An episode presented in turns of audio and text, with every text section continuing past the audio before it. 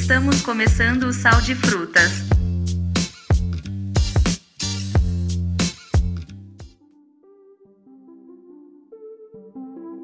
Encontraram-se na área de serviço, cada um com seu pacote de lixo. É a primeira vez que se falam. Bom dia! Bom dia! A senhora é do 610 e o senhor do 612.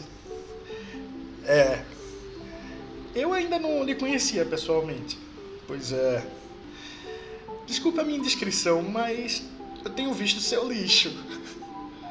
Meu quê? O seu lixo. Ah. Reparei que nunca é muito. Sua família deve ser pequena.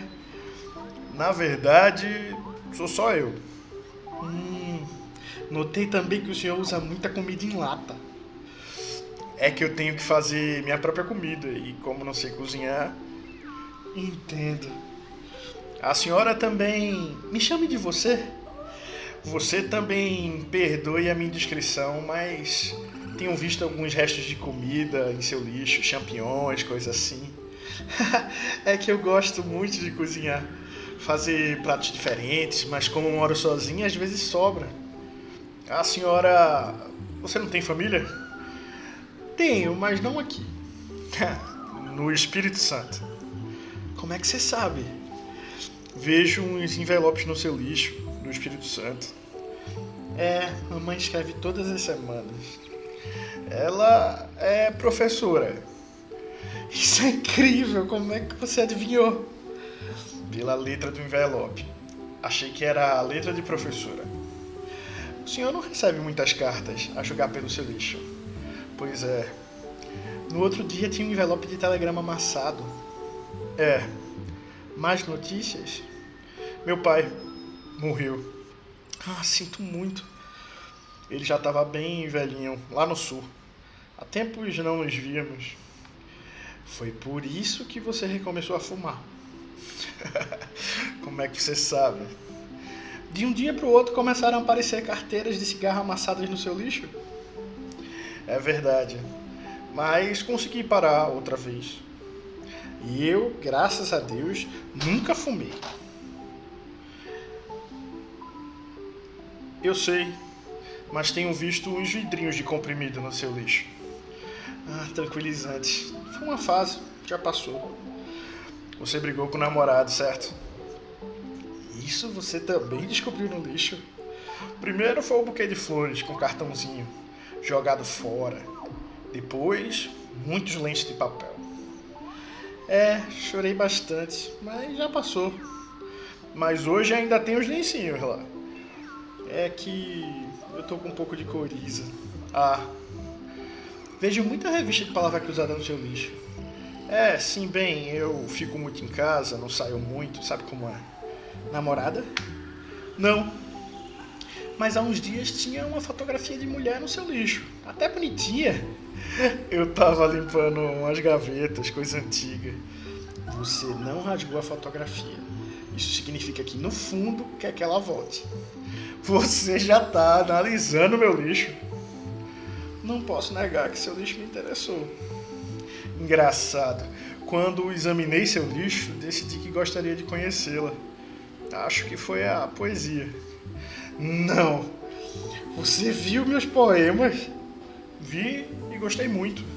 Mas são muito ruins.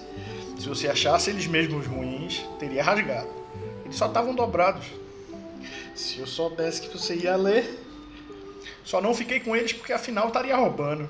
Se bem que, não sei, o lixo da pessoa ainda é propriedade dela? Acho que não, acho que lixo é domínio público. Você tem razão.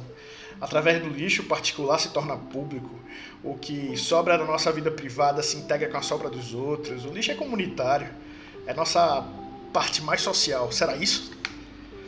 Bom, aí você é quem já está indo fundo demais no lixo. Acho que ontem, no seu lixo. O quê? Me enganei ou eram cascas de camarão? Acertou. Comprei uns camarões gaúdos e descasquei. Ah, eu adoro camarão. Descasquei, mas ainda não comi. Quem sabe a gente pode jantar juntos? É. Não quero dar trabalho. Trabalho nenhum. Vai sujar sua cozinha? Nada, no instante se limpa tudo e põe os restos fora. Então, no seu lixo ou no meu? Bom dia, esse é o Sal de Frutas, começando aqui, estreando a primeira edição. E como não podia ser diferente, para começar bem o dia e encarar bem a vida, a gente vai falar comida, né? Esse texto aí foi de Luiz Fernando Veríssimo, O Lixo, e aí é comida de todo tipo, diferentes ou, ou juntas, unindo as pessoas. Esse programa é apresentado junto com a Sofia do Spotify. E a Sofia, explica o que é, é o sal de fruta. Sal de Frutas é um programa apresentado pelo gostoso do Ed Vanderlei que tem muita literatura, humor, amizade e tudo o que você precisa para começar bem o seu dia. É, sua dose diária de coisa boa. E para isso a gente vai trazer pessoas que estão ali, que têm um pouco de coisa especial a agregar no seu dia e que às vezes não, na pressa a gente nem percebe. Ah, hoje a nossa convidada é uma pessoa linda em todos os sentidos ela é pernambucana, jornalista multipremiada, cozinheira de mão cheia, boleira e agora imigrante. Está falando com a gente diretamente de Cork, na Irlanda. Juliana Sampaio, bom dia, seja bem-vinda. Bom dia, gostoso Ed Vanderlei. Isso, quem disse foi Sofia. é, Juliana, diz pra gente, é possível dizer que a comida mudou a sua vida? Ah, completamente. E é engraçado, porque eu era motivo de piada na minha infância, né? Mas assim, eu sempre. Assim, meu pai fazia massa, eu tenho essa recordação muito viva, eu adorava. Minha tia me lembra, eu tava lembrando disso ontem, conversando com uma amiga, me dava uns pedacinhos de tomate, eu ficava na beira da saia dela, ela cozinhando e eu comendo os tomatezinhos. E eu cozinhava, mas não dava certo, velho, porque eu não tinha livro, a minha intuição não rolava, não. Não tinha YouTube também, aí eu misturava as coisas na panela e eu era piada. E cresci, comecei a investir em livro, comecei a pesquisar no YouTube e as coisas começaram a dar certo, eu comecei a gostar, as pessoas começaram a gostar. E aí o jornalismo, que foi o que fez a minha vida, começou a ficar meio de lado e tal. Enfim, resolvi largar tudo no Brasil, até a profissão de jornalista. Tinha uma pequena empresa, era empreendedora individual na área de fornecimento de comida italiana. Fechei também e vim para a Irlanda estudar inglês e tentar a vida como chefe de cozinha, nunca tendo trabalhado como isso, que doido. Nossa. E aí, é, mudei minha vida completamente, mudei de país, mudei acrescentei novos amigos, mudou o clima completamente, a alimentação também, mudou tudo. Ah, que delícia em vários, em vários níveis, né? Na comida, na vida, na experiência. Juliana, tu concordaria que quem cozinha verdadeiramente ama um degrau a mais à humanidade? Não, veja só, veja o que eu ouvi recentemente. Uma amiga minha chegou e disse assim, quando a gente, eu tava louca na pandemia, né? Porque eu disse, meu Deus, eu nunca mais vou arranjar emprego, o mundo vai se acabar, é aquela agonia. Aí eu tava procurando emprego de tudo, qualquer coisa. Uma amiga minha disse Ó, oh, Juliana, eu ouvi dizer que cuidar de idosos ganha bem. Tu és tão amorosa. Aí eu, amorosa, velho? Ninguém nunca disse isso, que eu sou amorosa. Não, essa não era uma, uma, uma característica, entendesse? Que as pessoas viam em mim. Uhum. Pelo menos não que eu saiba. E aí eu disse pra ela, amorosa, como assim amorosa? Ela fez, ô mulher, quando tu cozinha, tu bota tanto amor, eu vejo isso uma pessoa que, que coloca tanto amor é uma pessoa amorosa. Então, eu, eu acho que sim, eu acho que a, a culinária é uma alquimia, né? Eu acho que é um, um degrau a mais, sim. E a é, cozinhar é mais arte ou é mais técnica? Os dois, os dois. Eu acho que minha tia cozinha por instinto próprio e ela salva tudo e qualquer coisa, e ela não tem técnica nenhuma. Aí eu acho que quando você tem o talento natural com a técnica, nossa, você brilha. Completamente. Olha, eu, eu costumo dizer que o que nos distingue dos animais é basicamente cozinhar e arrependimento. Hum. Porque os animais eles comem tudo do natural e a gente é o único bicho fresco que vai fazer tudo, né? Vai fazer o ponto da, do ovo, vai fazer uhum. é, e o arrependimento. E às vezes essas duas coisas inclusive estão juntas, né?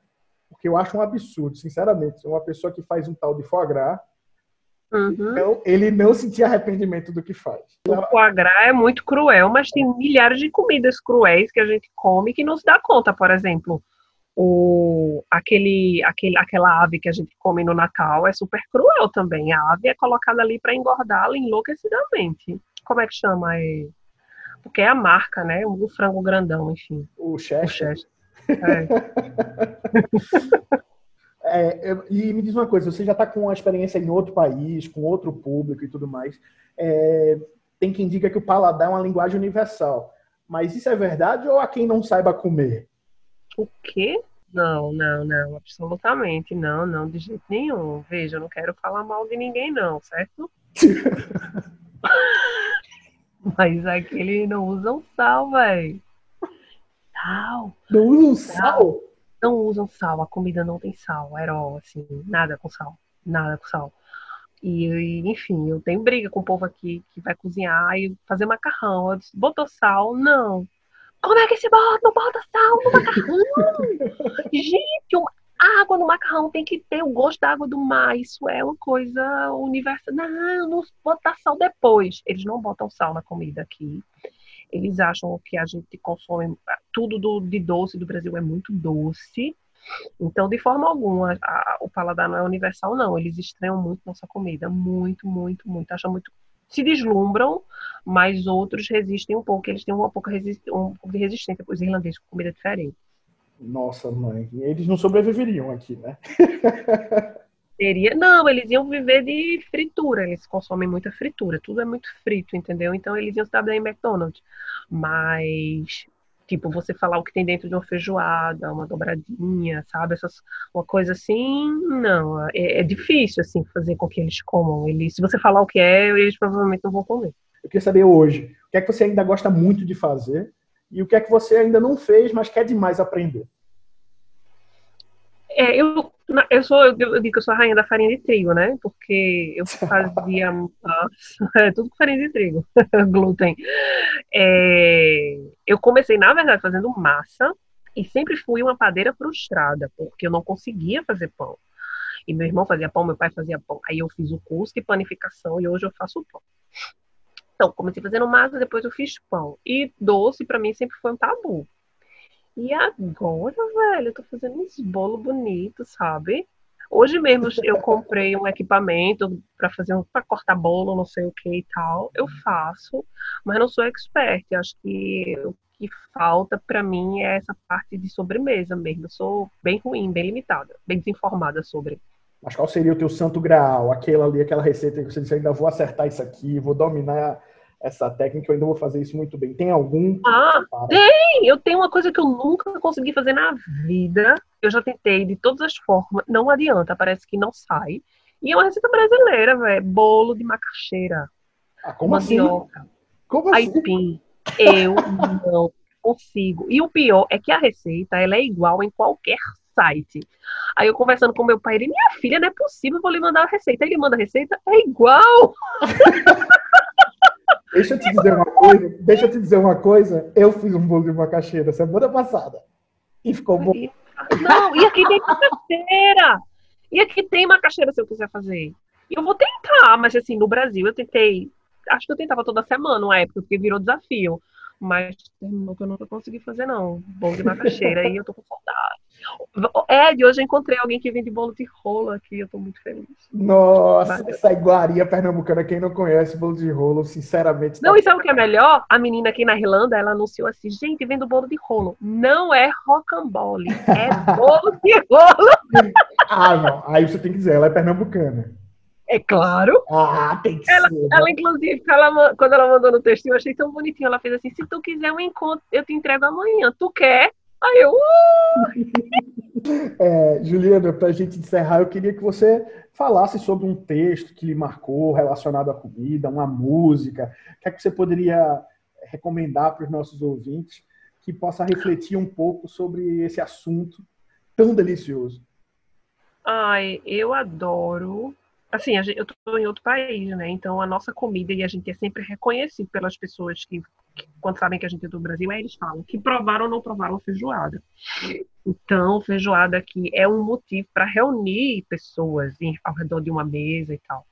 Então, para mim, assim, eu escuto às vezes feijoada completa de Chico Buarque e eu acho essa música fantástica do começo ao fim, principalmente quando ele diz pode botar água no feijão, sabe? Acho que é bem feijão. isso, bota água no feijão e chama a galera que a festa vai rolar. Acho que isso é bem brasileiro. Você vai gostar. Tô levando uns amigos pra conversar. Eles vão com uma fome que nem me contem. Eles vão com uma sede de anteontem. Salta cerveja estupidamente gelada para um batalhão e vamos Juliana, prazerzão te receber aqui no Sal de Frutas. Muito obrigado por tua participação. Todo mundo certamente deve agora estar pensando numa coisa gostosa para comer. Então hoje é o dia.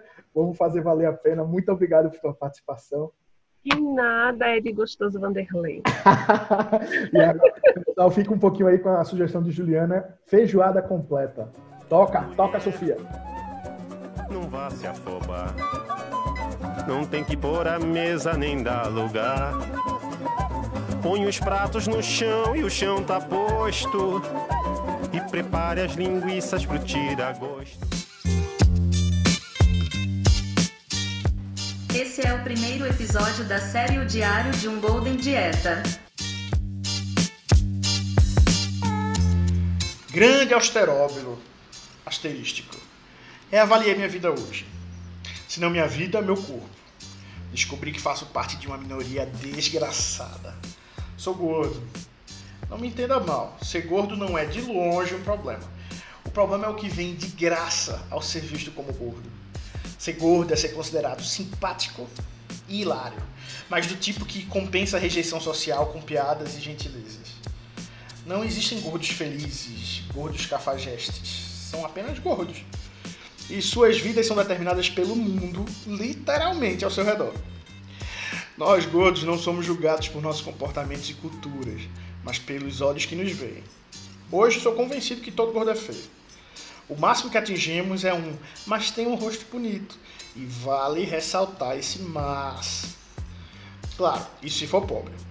Porque é fato que rico bonito é redundância, independentemente de sua circunferência. De que outra forma Fausto Silva seria casado com o modelo loura há tantos anos? Ou existe outro motivo para uma mulher suportar toda vez que tenta completar uma frase e ouvir um ô louco meu, tanto no pessoal como no profissional? Não, mais destrutivo que isso, só a ideia de que os gordos são assexuados. Nenhum de nós é desejado de forma alguma. Por certo, quem fala isso não conhece uma prima minha, que no alto da sua sensualidade, de seus 107 quilos, é conhecida por toda a torcida jovem do esporte. E basta que ela passe para que eles levantem a ola. A ola. Confesso que nunca fui de dieta. Odeio frutas, verduras e matos afins. Então nem me arrisco. Acho graça ao ver os que tentam substituir refeições, por exemplo. Daqueles que deixam de comer os velhos dois pratos no almoço já fazem muito ao enrolar com um mísero ovo maltine e bomba de chocolate, sabe? A redução alimentar, então, é a melhor. O sujeito chega e pede um, apenas um, mísero, X, bacon, roast beef, burger com fritas. Porque o normal seria comer três sanduíches. Então, pede um completo. Completo não, porque na maior cara de geração saúde pede uma Coca Light, por favor. não me arrisco também em academias. Não suporto esse bando de marombeiro, não tem jeito. Para mim, o corpo é esculpido às custas do atrofio cerebral. É só a ideia de ter uns três seres desses sorrindo e olhando enquanto o gordo se estica todo nas máquinas. É inconcebível. Estudei muito da minha vida para terminar esse vídeo de palhaço. O que mais me impressiona quando decidimos fazer dieta é o fato de termos nossas vidas limitadas à alimentação. Normalmente instaurado o ócio, planejamos o que vamos fazer mais tarde. Acho que vou pegar um cinema ou vou visitar fulano. Quando você está em dieta, amigo, não tem jeito. De manhã você já pensa, o que é que eu vou comer no almoço? Será que eu vou ficar com fome? Austerópilo, nesse momento Oprah, decidi mudar de vida. Decretei dieta urgencial. Perdoe-me se nos próximos dias vou maldizer tudo e todos. Perdoe-me se meu sarcasmo atingirá o limite do bom gosto. Perdoe-me as grosserias, mas se pra ti já sou feio, pobre, palhaço e assexuado, agora está também nem como. Tenho o direito de pelo menos te mandar a merda, né? PS. não tenho coragem de começar com o velho querido diário. Já não basta o ato de manter um diário em si, que já é um tanto afetado, né? Pelo amor de Deus. Por isso, direi que produzo relatos diários de um cotidiano como uma carta a um amigo. Então eu preciso de nome forte, fictício, mas forte, simples e corriqueiro. Austeróbilo. Pronto, é isso. Afinal, todo mundo tem um amigo austeróbilo. É, que significa filhos de pais criativos que deveriam ser extintos.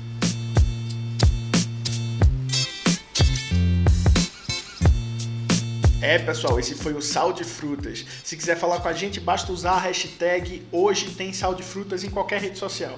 No Twitter, pode seguir também o nosso podcast, que é o arroba Sal de Frutas Pod. Fica aqui meu muito obrigado por sua companhia, que seu dia seja incrível, mas perca de longe para os amanhãs que estão por vir.